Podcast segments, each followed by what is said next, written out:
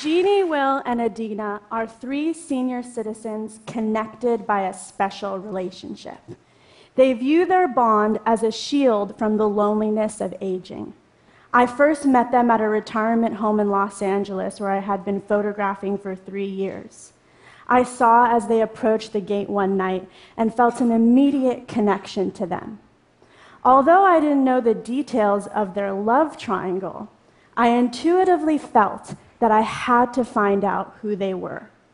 Questioning a nurse a day later, she said to me, Oh, you're talking about the threesome. I was intrigued. The trio set out on a daily adventure to coffee and donut shops, bus stops, and street corners. I soon learned that the purpose of these outings was solace and a search for meaning. The trio sought to combat their alienation by literally integrating themselves in public streets. Yet, even when arm in arm, no one saw them. We often think that as we age, we lose the desires held in our youth. Actually, as a teenage photojournalist, when I met the trio, I saw their behavior as a mirror to the fears of exclusion and desires for intimacy that I also carried. I related to their invisibility, which pained me during my childhood, but has become my greatest asset as an immersive documentarian because I can just fade into my empathy. As we walk down the streets of Hollywood in a neighborhood of screenwriters, actors, and filmmakers, the trio assume the invisibility that each senior does. I would ask myself, how is it that no one else sees these three human beings? Why is it that I am the only one who sees them? Years later, as I began to share this work with the public, I noticed that people are largely uncomfortable with this story. Perhaps it is because the trio doesn't assume conventional notions associated with love, romance, or partnership. They were unseen in public and shunned by their peers. They wanted to belong somewhere, but only seemed to belong with each other. I wanted to belong somewhere too, and my camera has been a catalyst for me to belong everywhere. But beyond challenging sociocultural norms about the elderly, the trio sheds light on fear of remoteness. At the end of each day, they return to their respective retirement homes.